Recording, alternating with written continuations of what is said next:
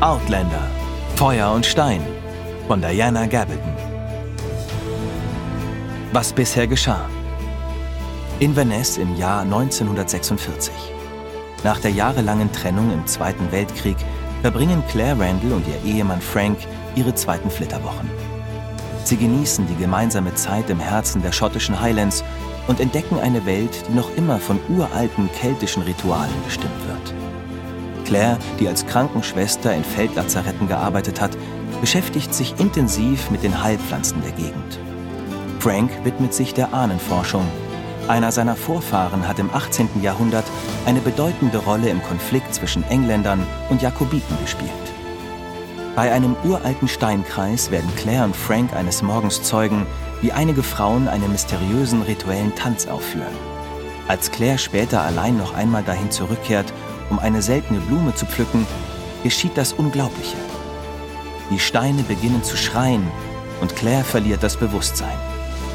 Als sie wieder erwacht, hört sie Schüsse und Rufe.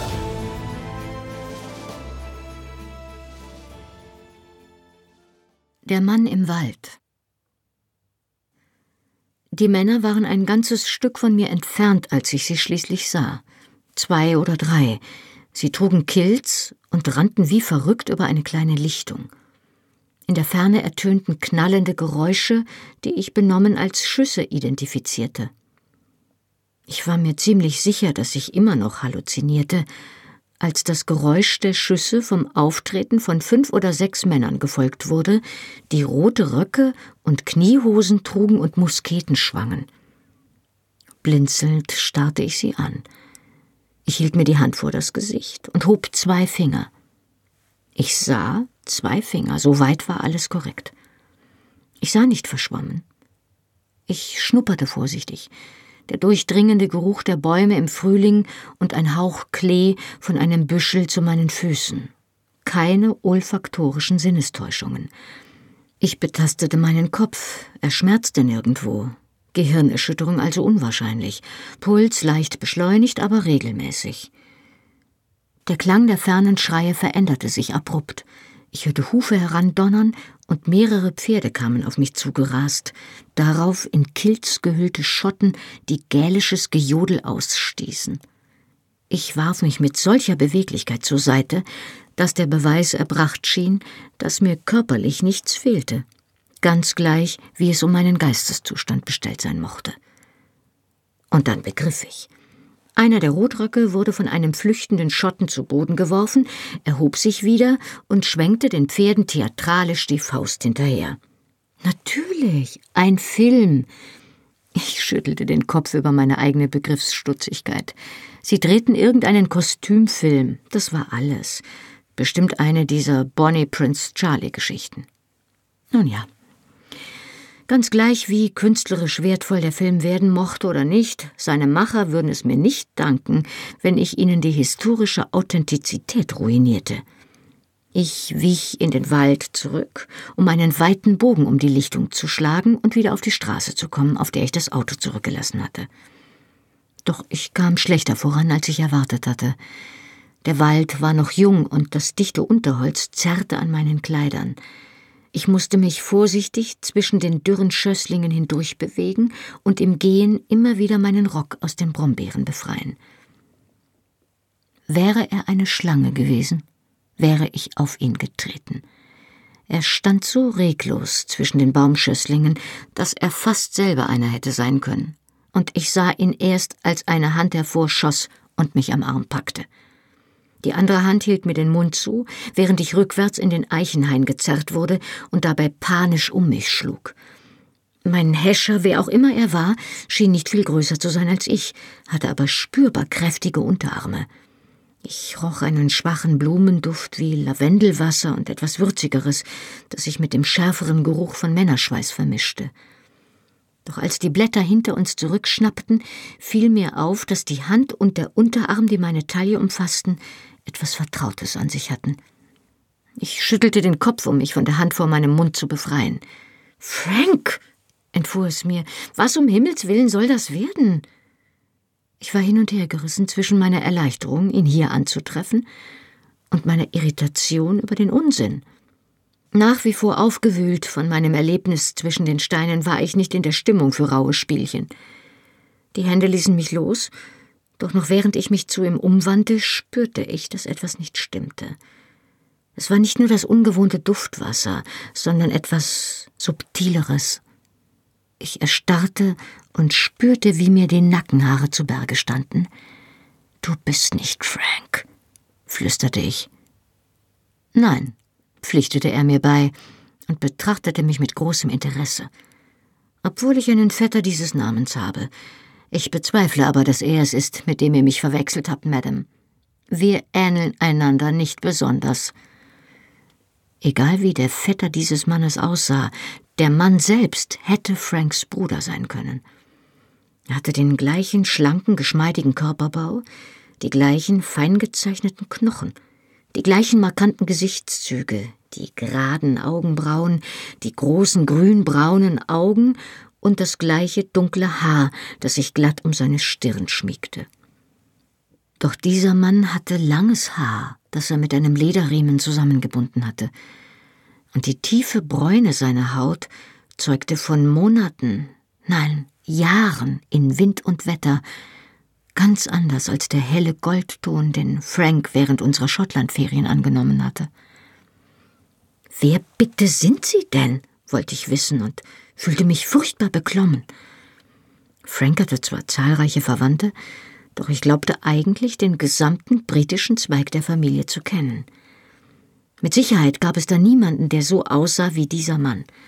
Und Frank hätte es doch wohl erwähnt, wenn er nähere Verwandtschaft in den Highlands gehabt hätte nicht nur erwähnt, sondern darauf bestanden, auch diese zu besuchen, bewaffnet mit der üblichen Ansammlung von Stammbäumen und Notizbüchern, stets auf der Suche nach Häppchen der Familiengeschichte, die von dem berüchtigten Black Jack Randall erzählten. Der Fremde zog bei meiner Frage die Augenbrauen hoch. Wer ich bin? Diese Frage könnte ich genauso stellen, Madame, und zwar mit deutlich größerer Berechtigung. Sein Blick fuhr langsam von Kopf bis Fuß an mir entlang, wanderte mit einer Art beifälliger Unverschämtheit über mein dünnes, mit Pfingstrosen bedrucktes Kleid hinweg und blieb mit seltsam belustigter Miene an meinen Beinen hängen. Ich verstand seinen Blick absolut nicht, doch er machte mich extrem nervös, und ich wich einen oder zwei Schritte zurück, bis ich nicht mehr weiter konnte, weil ich an einen Baum stieß. Endlich wandte der Mann seinen Blick ab und drehte sich zur Seite. Es war, als hätte er eine Hand von mir genommen, die mich festhielt. Ich atmete erleichtert auf und begriff erst jetzt, dass ich die Luft angehalten hatte. Er hatte sich abgewandt, um seinen Rock aufzuheben, den er über den unteren Ast einer jungen Eiche geworfen hatte. Er strich ein paar verstreute Blätter fort und begann, sich den Rock anzuziehen. Ich muss laut nach Luft geschnappt haben, denn sein Blick hob sich wieder. Der Rock war dunkelrot und kragenlos, mit langen Schößen und Querborten, die sich an der Vorderseite hinunterzogen. Das goldgelbe Futter der umgeschlagenen Manschetten reichte fast 20 Zentimeter über den Ärmel, und an einer Epaulette baumelte eine kleine Goldtresse. Es war der Rock eines Dragoneroffiziers. Dann fiel es mir ein. Natürlich, er war ein Schauspieler und gehörte zu der Kompanie, die ich auf der anderen Seite des Waldes gesehen hatte obwohl mir das kurze Schwert, das er sich jetzt umschnallte, deutlich realistischer vorkam als jede Requisite, die ich jemals gesehen hatte. Ich presste mich an die Rinde des Baums in meinem Rücken und stellte fest, dass er beruhigend unnachgiebig war. Ich verschränkte die Arme schützend vor meiner Brust. Wer zum Teufel sind Sie? wollte ich nun erneut wissen. Diesmal kam die Frage als Krächzen heraus, das sogar in meinen Ohren verängstigt klang. Er ignorierte die Frage, als hätte er mich nicht gehört, und befestigte in aller Ruhe die Verschlüsse an der Vorderseite seines Rockes. Erst als er fertig war, richtete er seine Aufmerksamkeit wieder auf mich. Er verbeugte sich ironisch, die Hand über dem Herzen. Ich bin, Madame, Jonathan Randall, Hauptmann des 8. Dragonerregiments Seiner Majestät. Stets zu Diensten, Madame. Auf der Stelle rannte ich los. Der Atem rasselte in meiner Brust, als ich durch das Dickicht aus Eichen und Erlen pflügte, ohne auf Brombeeren, Nesseln, Steine, umgestürzte Bäume oder irgendetwas sonst in meinem Weg zu achten. Ich hörte einen Ausruf hinter mir, war aber viel zu sehr in Panik, um die Richtung auszumachen, aus der er kam. Ich flüchtete blindlings. Zweige zerkratzten mir Gesicht und Arme, und ich verdrehte mir die Knöchel, als ich in Löcher trat oder über Steine stolperte. In meinem Kopf war kein Platz für den geringsten rationalen Gedanken. Ich wollte nur fort von ihm. Etwas Schweres traf mich im Kreuz, und ich fiel der Länge nach hin und landete so ruckartig, dass es mir den Atem verschlug. Grobe Hände drehten mich auf den Rücken, und Hauptmann Randall erhob sich über mir auf die Knie. Er atmete schwer und hatte unterwegs sein Schwert verloren. Er sah zerzaust und schmutzig und durch und durch verärgert aus. Was zum Teufel soll das so davon zu laufen? wollte er barsch wissen. Eine dichte, dunkelbraune Haarsträhne hatte sich aus seinem Zopf gelöst und hing ihm in die Stirn, was seine Ähnlichkeit mit Frank auf verstörende Weise verstärkte. Er beugte sich über mich und packte meine Arme. Immer noch keuchend versuchte ich mich zu befreien, doch das Einzige, was ich bewirkte, war, ihn auf mich zu ziehen. Er verlor das Gleichgewicht und fiel der Länge nach auf mich, so dass ich erneut flach am Boden lag. Überraschenderweise schien sein Ärger jetzt zu verfliegen. Oh, so ist es also, ja? sagte er und gluckste erheitert. Nun, ich würde der Einladung ja gern Folge leisten, mein Täubchen, aber leider ist der Augenblick schlecht gewählt. Sein Gewicht presste meine Hüften zu Boden, und ein kleiner Stein bohrte sich schmerzhaft in mein Kreuz. Ich wand mich, um ihn beiseite zu schieben. Seine Hüften malten heftiger und seine Hände hefteten meine Schultern am Boden fest. Vor Entrüstung klappte mir der Mund auf. Was soll denn? Doch er senkte kommentarlos den Kopf und küsste mich, so dass mir das Wort abgeschnitten wurde. Seine Zunge fuhr in meinen Mund und erkundete mich mit dreister Vertrautheit, wanderte umher und stieß zu, zog sich zurück und attackierte mich erneut. Genauso plötzlich, wie er begonnen hatte, ließ er von mir ab. Er tätschelte meine Wange. Nicht schlecht, Täubchen, später vielleicht, wenn ich die Zeit habe, es richtig zu machen. Inzwischen war ich wieder bei Atem, und ich benutzte ihn auch. Ich schrie ihm direkt ins Ohr, und er fuhr zusammen, als hätte ich ihm einen heißen Draht hineingebohrt. Ich nutzte seine Bewegung, um mein Knie hochzuziehen, und rammte es ihm in die Seite, so dass er ins Laub rollte. Ungeschickt rappelte ich mich auf. Er kam mit einer gekonnten Bewegung neben mir zum Stehen. Ich sah mich panisch um und suchte nach einem Ausweg, aber wir befanden uns am Fuß einer dieser Felsklippen, die sich manchmal so abrupt aus dem Boden der schottischen Highlands erheben. Er hatte mich an einer Stelle eingeholt, an der der Fels eine kleine Mulde bildete. Er versperrte mir mit ausgestreckten Armen den Eingang, eine Mischung aus Ärger und Neugier in seinem attraktiven dunklen Gesicht. Mit wem seid ihr zusammen gewesen, wollte er wissen. Frank, wer auch immer das ist, ich habe keinen Mann dieses Namens in meiner Kompanie. Oder ist es jemand, der hier in der Nähe wohnt? Er lächelte voll Spott.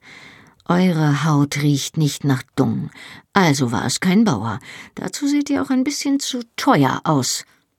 Ich ballte die Fäuste und biss die Zähne zusammen.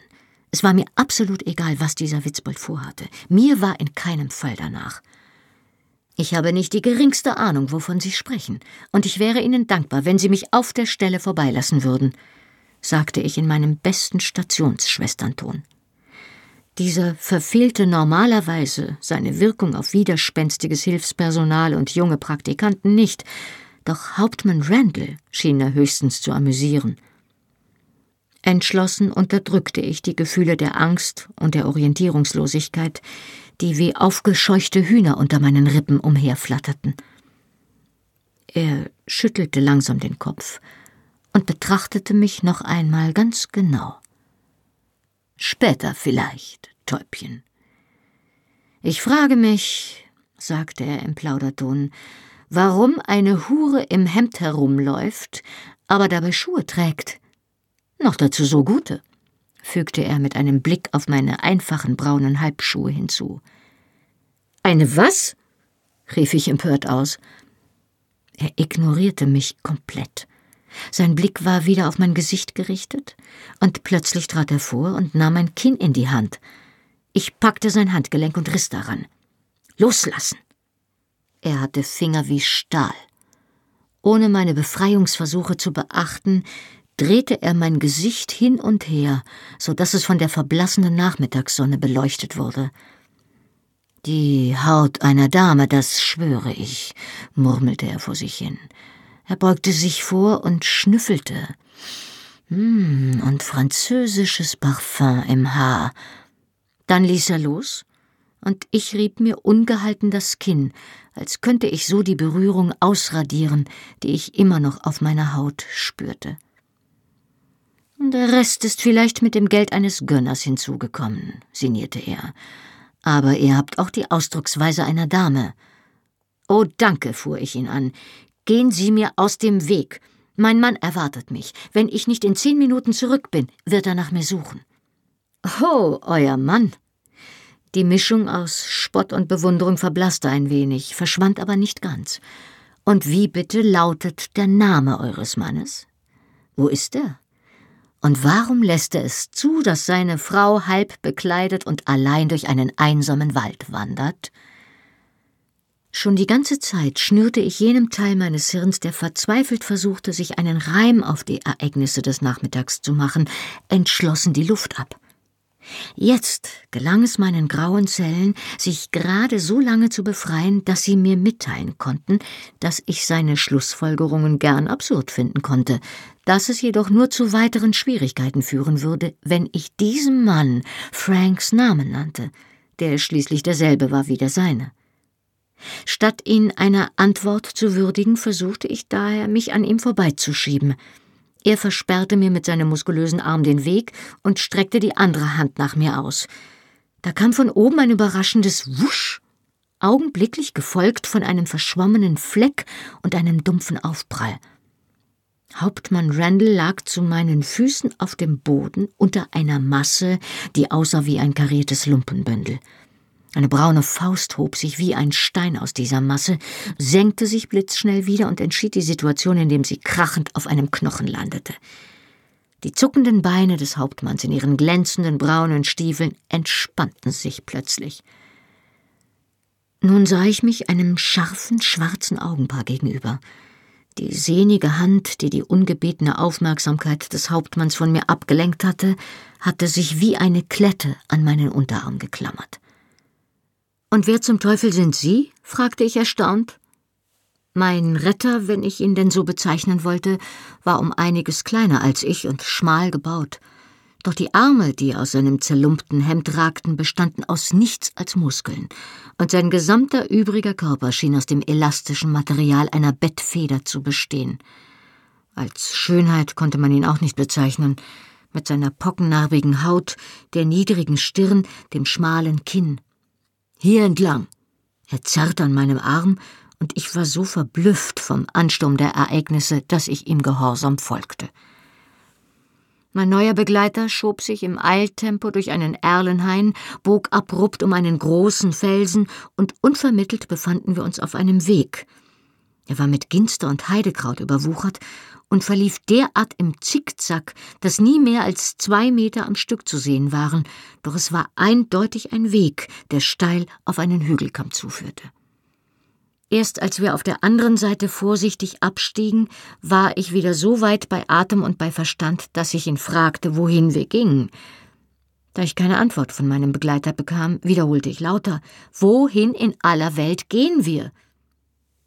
Zu meiner großen Verblüffung wirbelte er mit verzerrtem Gesicht zu mir herum und schubste mich vom Weg hinunter.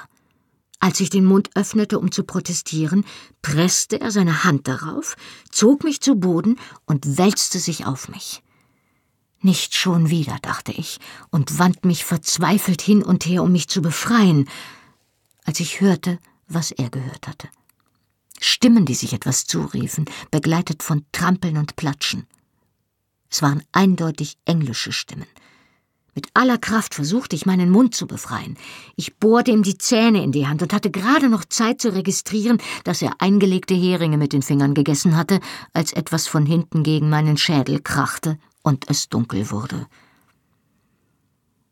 Die steinerne Karte tauchte unvermittelt aus dem Dunst des Abendnebels auf. Die Fensterläden waren fest geschlossen, so nicht mehr als ein schmaler Lichtstreifen zu sehen war. Da ich keine Ahnung hatte, wie lange ich bewusstlos gewesen war, konnte ich nicht sagen, wie weit sie von dem Hügel Craignadan oder von Inverness entfernt war.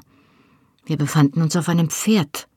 Ich saß vor meinem Bewacher, die Hände an den Sattelknauf gefesselt, doch es gab keine Straße. Daher kamen wir nur sehr langsam voran. Ich glaubte nicht, dass ich lange weg gewesen war, ich hatte keine Symptome einer Gehirnerschütterung und spürte auch sonst keine Nachwirkungen des Schlages, außer einer schmerzenden Stelle am Hinterkopf.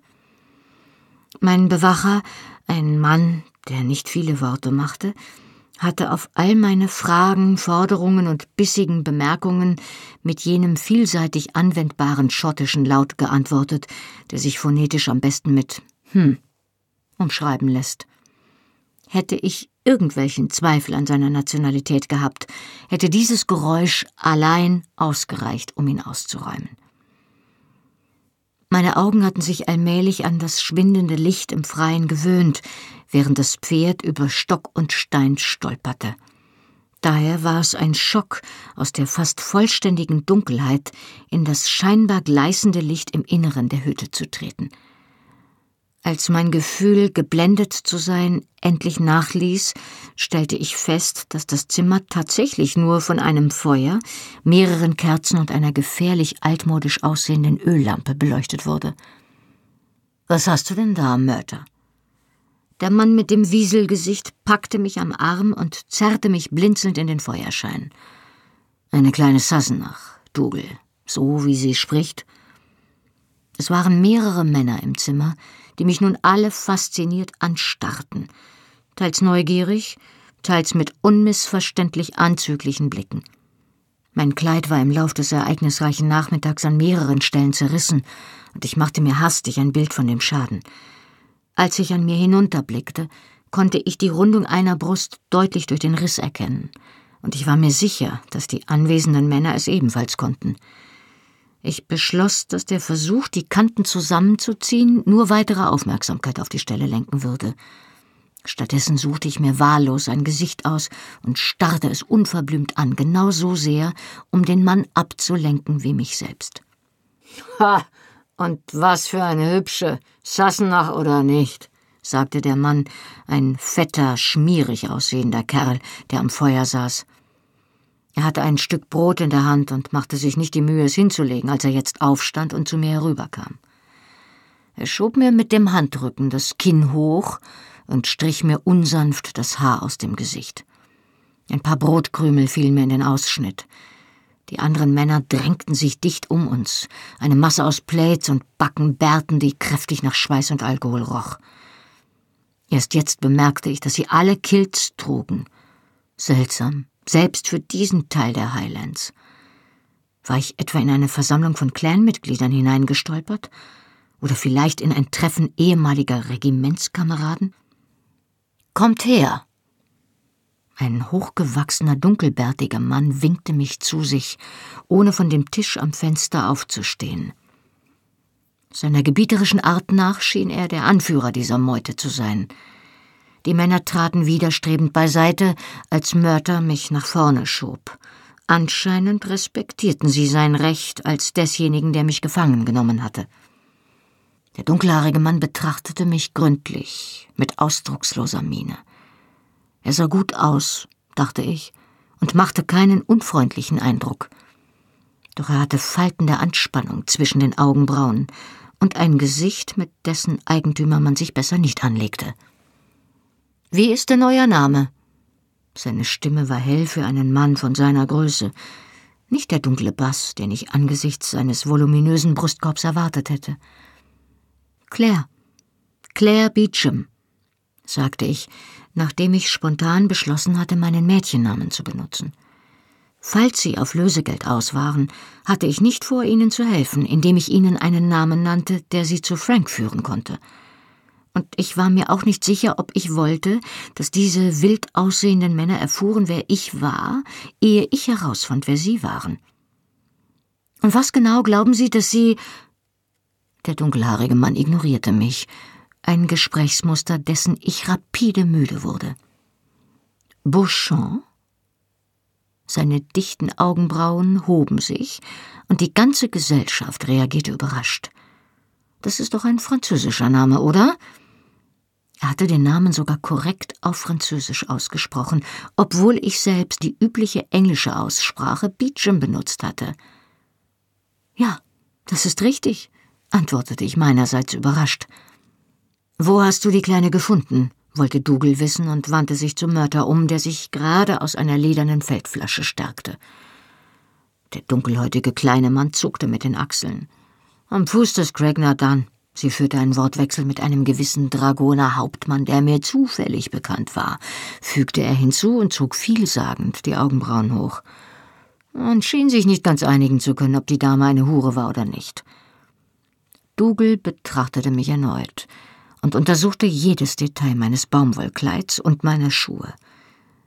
Ich verstehe. Und welche Position hat die Dame in diesem Disput vertreten? Erkundigte er sich mit einer sarkastischen Betonung auf dem Wort Dame, die mir überhaupt nicht gefiel. Mörter schien auf grimmige Weise belustigt zu sein. Zumindest hob sich sein Mundwinkel. Sie hat gesagt, sie wäre keine. Der Hauptmann selbst schien zwar unentschlossen zu sein, aber durchaus geneigt, es einfach auszuprobieren. Das könnten wir doch auch tun. Der fette, schwarzbärtige Mann trat auf mich zu, und seine Hände zogen an seinem Gürtel. Ich wich hastig zurück, soweit ich konnte, was in der kleinen Karte nicht annähernd weit genug war. Das reicht, Rupert.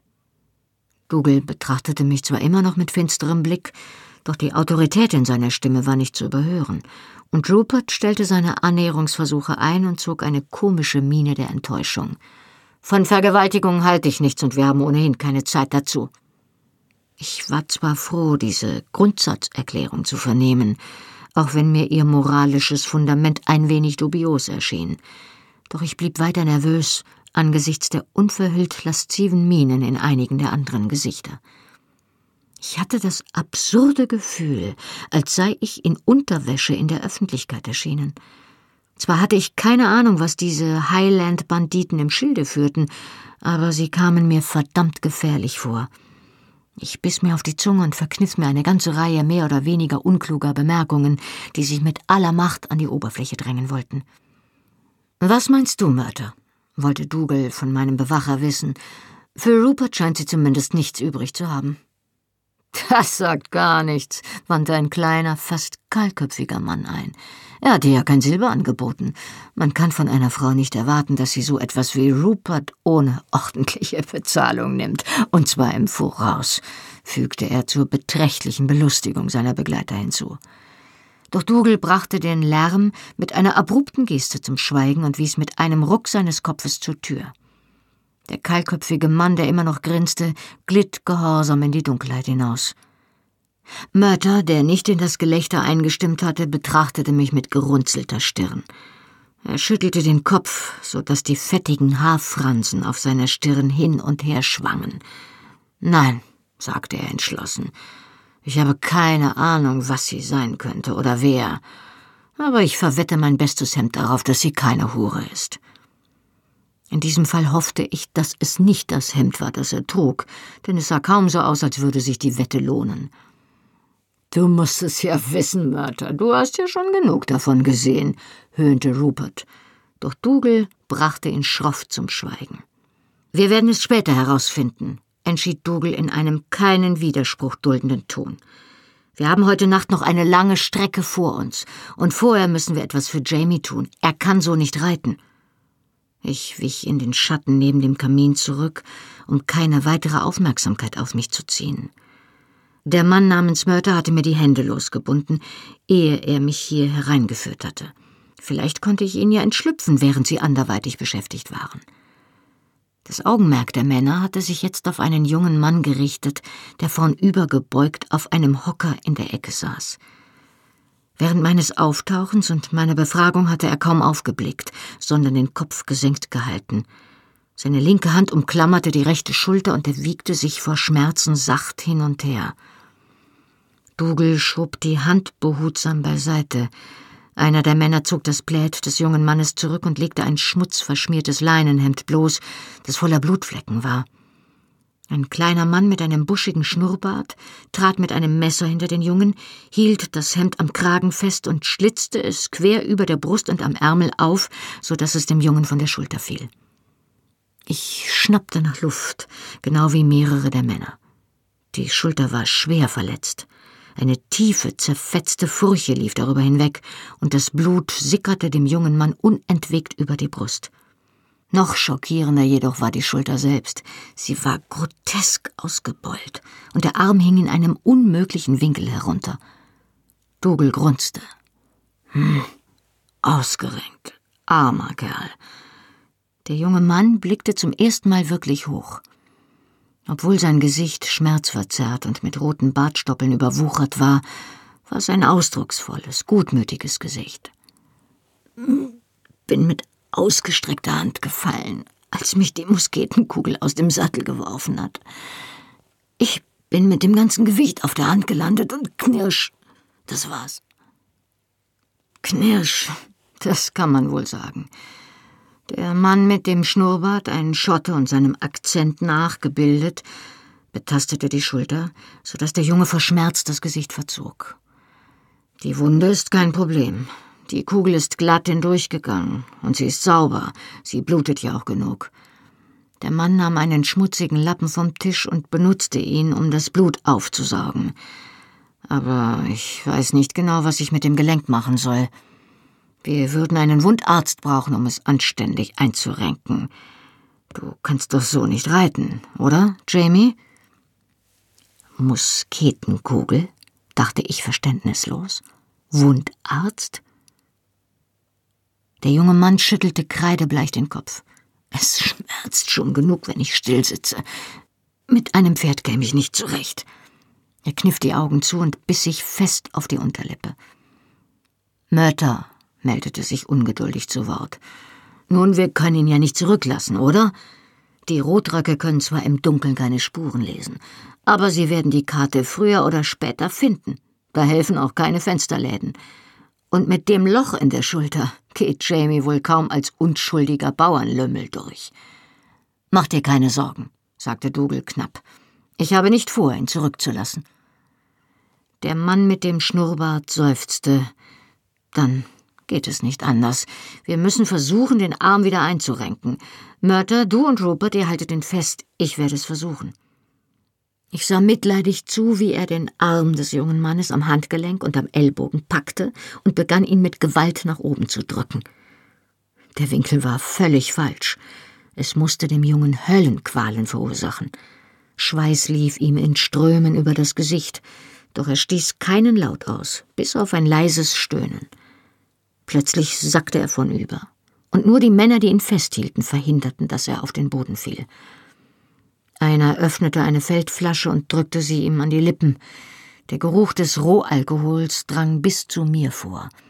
Der junge Mann hustete und würgte, schluckte aber, und bernsteinfarbene Flüssigkeit tropfte auf die Fetzen seines Hemds. Bereit für den nächsten Versuch, Junge? fragte der kahlköpfige Mann. Oder vielleicht sollte Rupert es versuchen? Schlug er vor und wandte sich dem untersetzten, schwarzbärtigen Grobian zu. Der so angesprochene ließ seine Finger knacken, als bereitete er sich auf einen Baumstamm-Weitwurf vor und ergriff das Handgelenk des jungen Mannes. Er hatte eindeutig vor, das Schultergelenk mit blanker Gewalt einzurenken, eine Vorgehensweise, bei der der Arm vermutlich wie ein Besenstiel brechen würde. Machen Sie das bloß nicht. Während jeder Fluchtgedanke in professioneller Entrüstung unterging, setzte ich mich in Bewegung, ohne die verblüfften Blicke der Männer zu beachten. Was soll das heißen? fuhr mich der Glatzkopf an, sichtlich irritiert über meine Einmischung. Das soll heißen, dass Sie ihm den Arm brechen, wenn Sie es so machen, fuhr ich ihn meinerseits an. Bitte treten Sie zurück. Ich schob Rupert mit dem Ellbogen beiseite und griff selbst nach dem Handgelenk des Patienten. Er sah mindestens so überrascht aus wie der Rest, leistete aber keinen Widerstand. Seine Haut war zwar sehr warm, doch ich hatte nicht den Eindruck, dass er Fieber hatte. Man muss den Oberarmknochen in den richtigen Winkel bringen, damit er wieder in die Gelenkpfanne rutscht. erklärte ich und grunzte, als ich das Handgelenk hochzog und den Ellbogen zu mir drehte. Der junge Mann war kräftig, sein Arm war schwer wie Blei. Jetzt kommt das Schlimmste, warnte ich den Patienten. Ich umfasste den Ellbogen, um ihn zu heben und einrasten zu lassen. Sein Mund zuckte nicht ganz ein Lächeln. Viel schlimmer kann es nicht werden. Also los. Inzwischen brach auch mir der Schweiß im Gesicht aus. Eine Schulter einzurenken ist schon unter normalen Umständen harte Arbeit. Es bei einem kräftigen Mann zu tun, der sich die Schulter vor Stunden ausgekugelt hatte und dessen Muskeln jetzt geschwollen waren und an dem Gelenk zogen, nahm meine ganze Kraft in Anspruch. Das Feuer war gefährlich nah. Ich hoffte, dass wir nicht beide hineinpurzeln würden, wenn das Gelenk mit einem Ruck wieder einrastete. Plötzlich knirschte die Schulter leise und die Schulter war wieder eingerenkt. Der Gesichtsausdruck des Patienten spiegelte totales Erstaunen wider. Er hob ungläubig die Hand, um nachzufühlen. Die Schmerzen sind verschwunden. Ein breites Grinsen entzückter Erleichterung zog sich über sein Gesicht, und die Männer brachen in Beifallsrufe und Applaus aus. Sie kommen wieder. Ich schwitzte zwar vor Anstrengung, war aber sehr zufrieden mit mir und meinem Werk. Der Arm wird die nächsten Tage sehr empfindlich sein. Das Gelenk darf zwei oder drei Tage nicht belastet werden, danach anfangs dann sehr langsam. Sofort aufhören, wenn es anfängt zu schmerzen. Und täglich warme Kompressen auflegen. Während ich diese Ratschläge erteilte, wurde mir bewusst, dass der Patient mir zwar respektvoll zuhörte, die anderen Männer mich aber mit Blicken bedachten, die von bloßer Verwunderung bis hin zu unverhohlenem Argwohn reichten. Ich bin Schwester, erklärte ich, weil ich mich angegriffen fühlte. Dougal zog die Augenbrauen hoch. Wie dem auch sei, sagte er und sah mich stirnrunzelnd an, könnt ihr den Jungen so verbinden, dass er auf einem Pferd sitzen kann? Ja, das kann ich, sagte ich, zu gereizt, um mich noch über seine antiquierte Ausdrucksweise zu wundern. Vorausgesetzt, es gibt etwas, womit ich ihn verbinden kann. Aber wie kommen Sie darauf, dass ich Lust habe, Ihnen zu helfen? Ich wurde ignoriert. Dougal drehte mir den Rücken zu und wandte sich in einer Sprache, die ich vage als Gälisch erkannte, an eine Frau, die in der Ecke kauerte. Von der Masse der Männer umringt hatte ich sie bis jetzt gar nicht bemerkt. Sie war merkwürdig angezogen, fand ich, mit einem langen, zerschlissenen Rock und einer langärmeligen Bluse, die halb von einer Art Mieder oder Weste überdeckt wurde. Alles war ziemlich verdreckt, einschließlich ihres Gesichts. Doch als ich mich nun umschaute, konnte ich feststellen, dass es in der Karte nicht nur keinen Strom gab, sondern auch kein fließendes Wasser. Vielleicht war das ja die Erklärung für den Schmutz. Die Frau machte einen kurzen Hofknicks huschte an Rupert und Murter vorbei und begann in einer bemalten Holztruhe am Kamin zu wühlen, aus der sie schließlich einen Stapel schäbiger Tücher zum Vorschein holte. Nein, das geht nicht, sagte ich und betastete die Tücher mit spitzen Fingern. Die Wunde muss zuerst desinfiziert und dann mit einem sauberen Tuch verbunden werden, wenn es keine sterilen Binden gibt. Ringsum hoben sich die Augenbrauen. Desinfiziert? wiederholte Dougal sorgfältig. Ja, genau, sagte ich entschlossen. Ich hatte den Eindruck, dass er trotz seiner gebildeten Aussprache ein bisschen schwer von Begriff war. Die Wunde muss vom Schmutz befreit werden, und sie muss mit einem Mittel behandelt werden, das Keime abtötet und die Heilung fördert. Zum Beispiel zum Beispiel Jod, sagte ich. Angesichts der verständnislosen Gesichter vor mir versuchte ich es erneut. Thiomesal, Verdünnte Carbolsäure, schlug ich vor. Oder vielleicht einfach nur Alkohol? Erleichterte Mienen.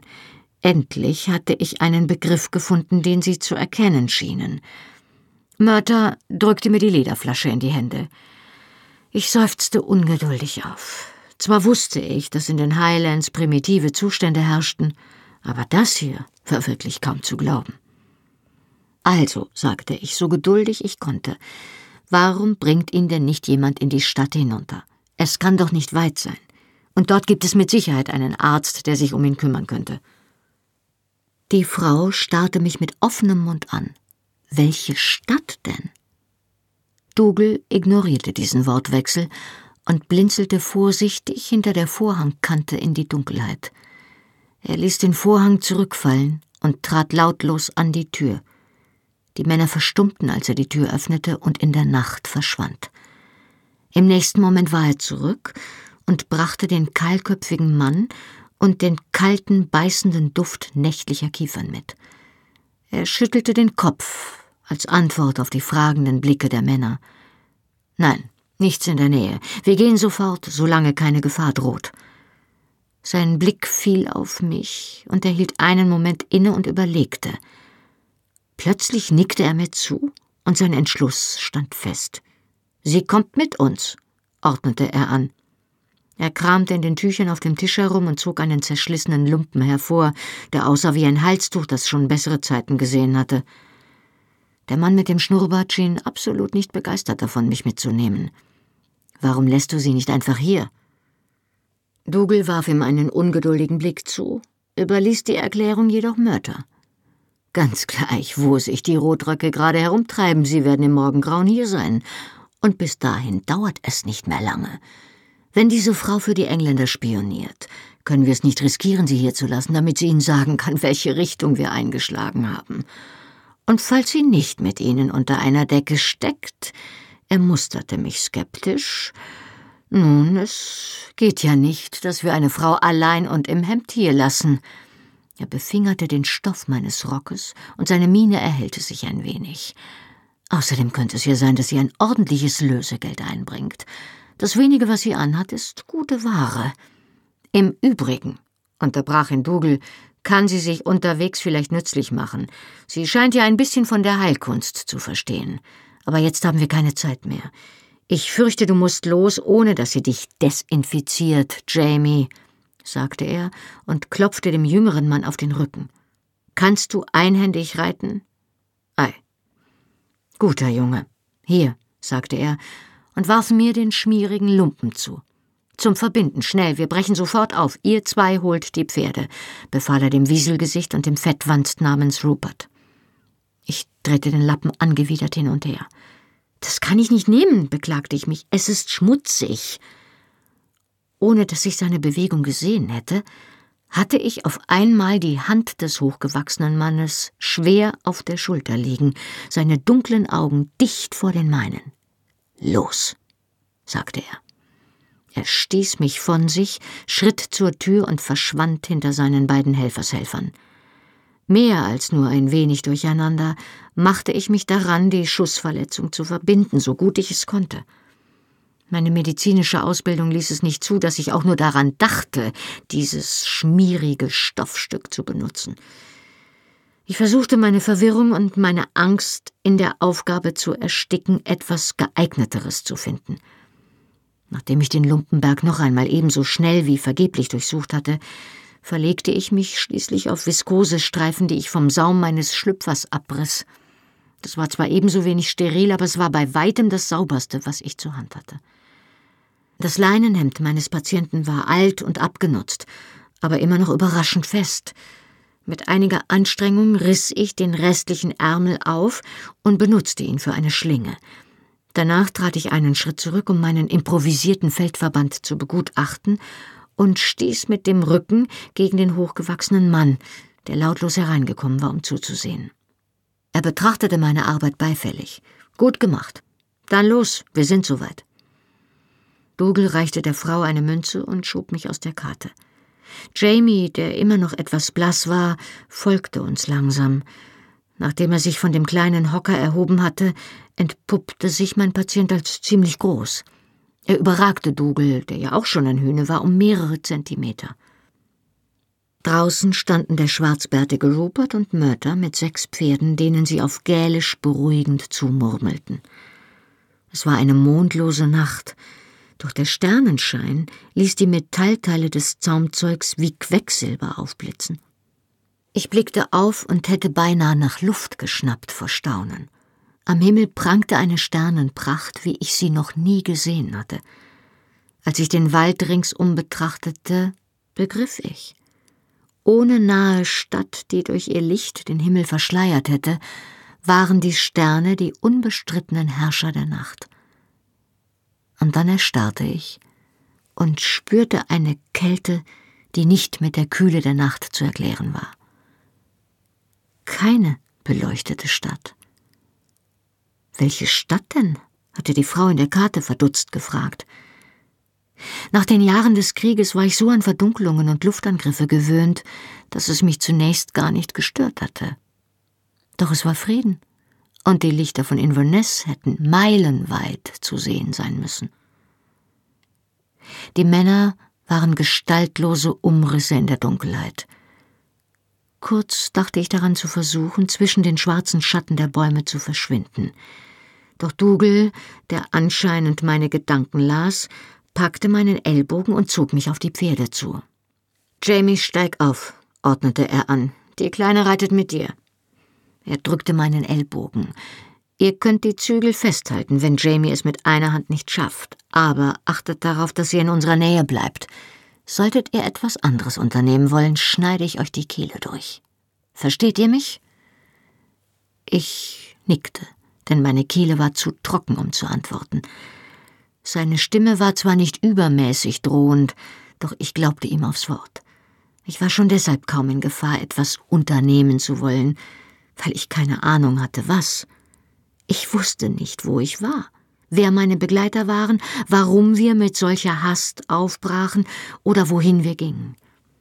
Also bot sich mir keine vernünftigere Alternative, als mit ihnen zu gehen. Ich sorgte mich um Frank, der schon lange nach mir suchen musste, doch dies schien nicht der geeignete Moment zu sein, ihn zu erwähnen. Dougal musste mein Nicken gespürt haben, denn er ließ meinen Arm los und bückte sich unvermittelt neben mir. Ich stand da und starrte ihn verständnislos an, bis er zischte Euren Fuß, Kleine, gebt mir euren Fuß, den linken Fuß, fügte er entnervt hinzu. Hastig zog ich meinen verirrten rechten Fuß aus seiner Hand und stieg mit dem linken hinein. Mit einem leisen Grunzen hiefte er mich vor Jamie in den Sattel, und dieser drückte mich mit seinem gesunden Arm an sich.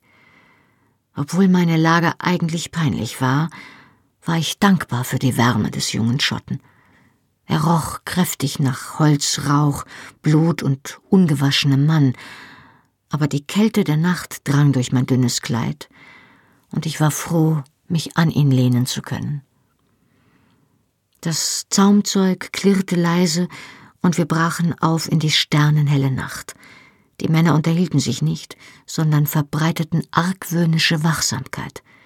Die Pferde trabten an, sobald wir die Straße erreichten, und ich wurde zu sehr durchgerüttelt, um an Sprechen nur zu denken, selbst wenn jemand mir hätte zuhören wollen. Mein Begleiter schien keine nennenswerten Schwierigkeiten zu haben, obwohl er die rechte Hand nicht benutzen konnte. Hinter mir konnte ich seine Oberschenkel spüren, die sich hin und wieder verlagerten und Druck ausübten, um das Pferd zu lenken. Ich klammerte mich an die Kante des kurzen Sattels, um das Gleichgewicht nicht zu verlieren. Zwar saß ich nicht zum ersten Mal auf einem Pferd, ritt aber nicht annähernd so gut wie dieser Jamie. Nach einer Weile erreichten wir eine Kreuzung, wo wir kurz anhielten, während sich der kahlköpfige Mann und der Anführer leise beratschlagten. Jamie legte dem Pferd die Zügel auf den Hals und ließ es zum Grasen an den Straßenrand gehen, während er sich hinter mir zu winden begann. Vorsichtig, sagte ich, stillhalten, sonst löst sich der Verband. Was soll das bitte schön werden? Ich will mein Plaid um euch legen, erwiderte er. Ihr zittert ja, aber mit einer Hand kann ich es nicht. Könnt ihr den Verschluss der Brosche für mich erreichen? Nach einigem ungelenken Hin und Her schafften wir es, das Plaid loszuziehen.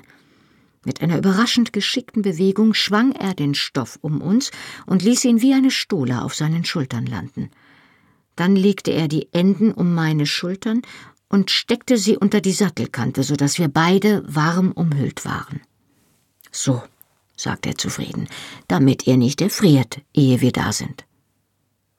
Danke, sagte ich, wirklich dankbar für diesen Schutz. Aber wohin reiten wir überhaupt? Ich konnte sein Gesicht nicht sehen, denn es war zu dicht hinter mir, doch er überlegte eine Weile, ehe er antwortete. Schließlich lachte er kurz auf, Um die Wahrheit zu sagen, Kleine, ich weiß es nicht. Wir werden es sicher beide herausfinden, wenn wir da sind. Wie? Irgendwie kam mir die Landschaft, durch die wir ritten, schwach bekannt vor. Ich hatte doch diese große Felsformation, die geformt war wie ein Hahnenschwanz, schon einmal gesehen.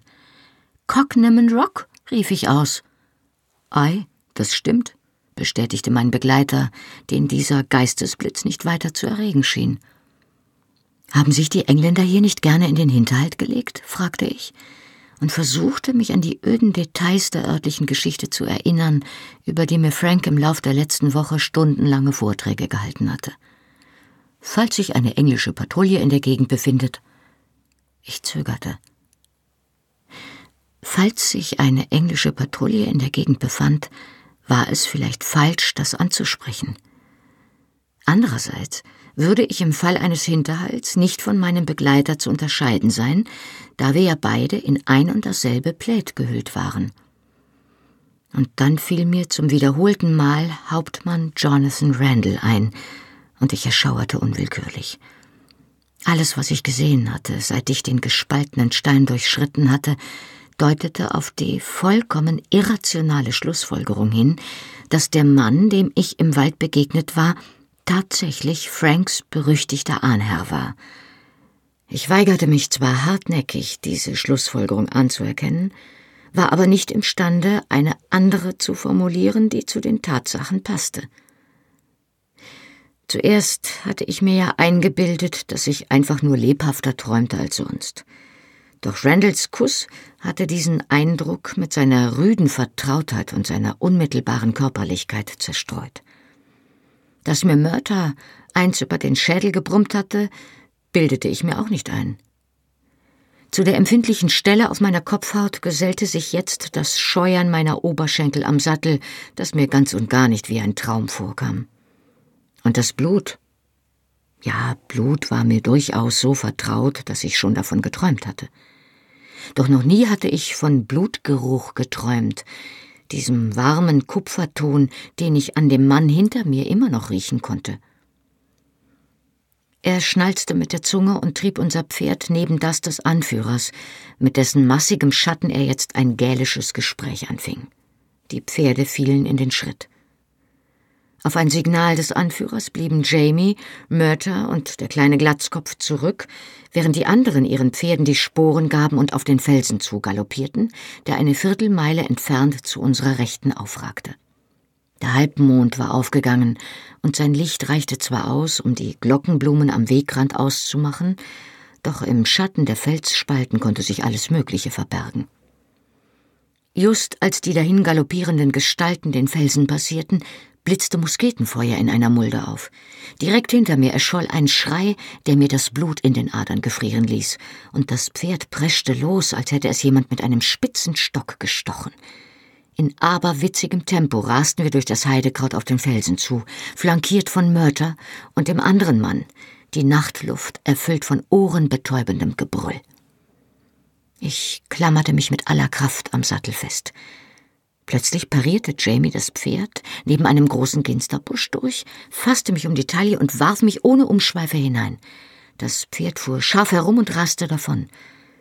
Jamie umkreiste den Felsen, um sich offenbar von der Südseite zu nähern. Ich konnte den Reiter tief über den Pferdehals gebeugt sehen, als das Pferd im Schatten des Felsens verschwand. Als es dann immer noch im Galopp wieder auftauchte, war der Sattel leer. Die Felsoberfläche war voller schattiger Krater. Ich konnte Rufe und gelegentliche Musketenschüsse hören, konnte aber nicht sagen, ob die Bewegungen, die ich sah, Männer waren oder nur die Schatten der verkrüppelten Eichen, die in den Felsspalten wuchsen. Unter Schwierigkeiten befreite ich mich aus dem Busch und zupfte mir die stacheligen Ginsterzweige aus Rock und Haaren. Ich leckte mir den blutigen Kratzer auf meiner Hand und fragte mich, was in aller Welt ich jetzt tun sollte.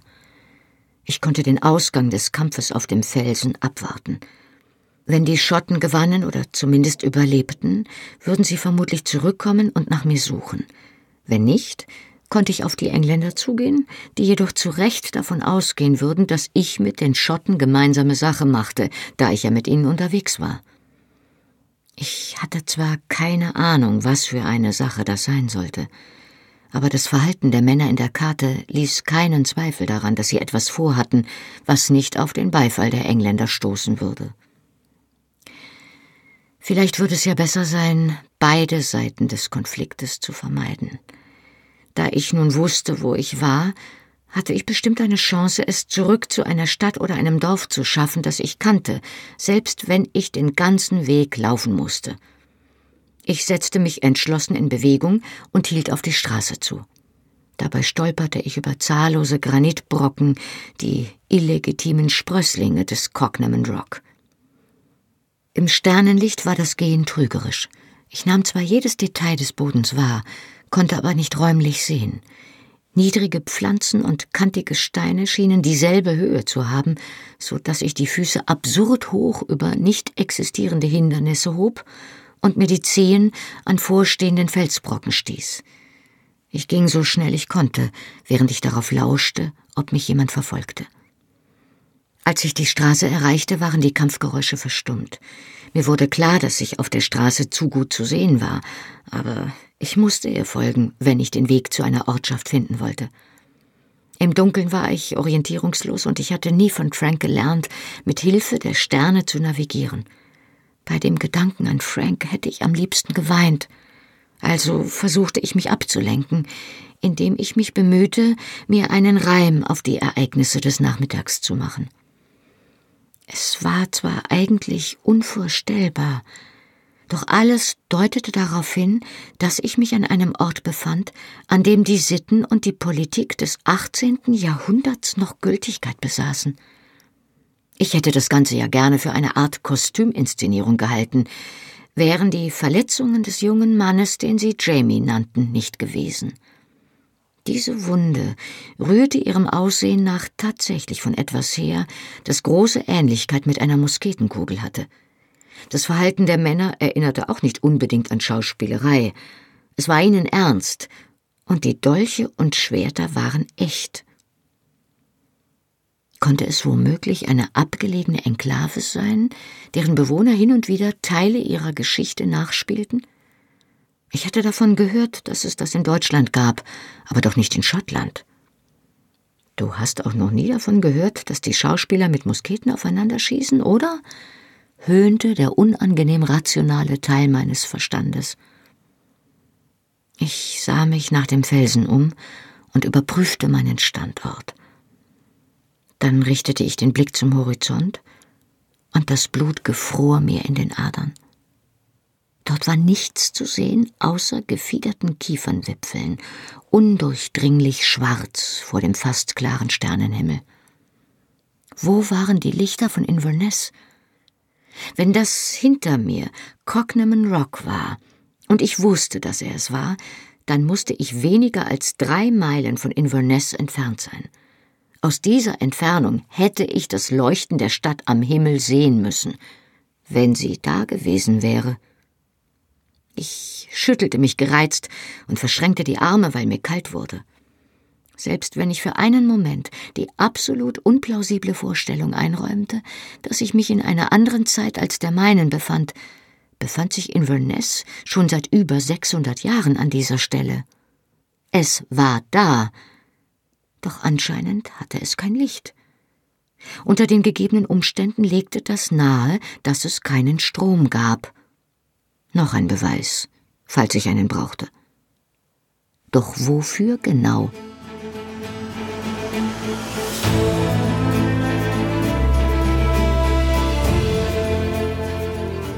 Hallo, ich bin Johannes Raspe, die deutsche Stimme von Jamie aus der Fernsehserie Outlander und das war Outlander Feuer und Stein, gelesen von Birgitta Asheuer. Weiter geht es hier in einer Woche. Wenn ihr schon jetzt mehr erfahren wollt, findet ihr die ungekürzten Hörbücher der Bände 1 bis 5 auf allen gängigen Download- und Streaming-Portalen. Band 6 ist als Download bei Audible verfügbar, demnächst dann auch auf allen anderen Portalen. Band 7 findet ihr jetzt exklusiv bei Audible im Download und ab August 2019 auf allen gängigen Download- und Streaming-Portalen. Die Fernsehserie Outlander ist eine Produktion von Sony Pictures Entertainment und auf DVD verfügbar. Mehr Informationen zu Argon Hörbüchern findet ihr auf www.argon-verlag.de. Besucht den Argon Verlag auch gern bei Facebook und Instagram. Und weitere Podcasts von Argon Lab gibt es unter podcast.argon-verlag.de. Na dann, Slán Leaf und bis zur nächsten Woche.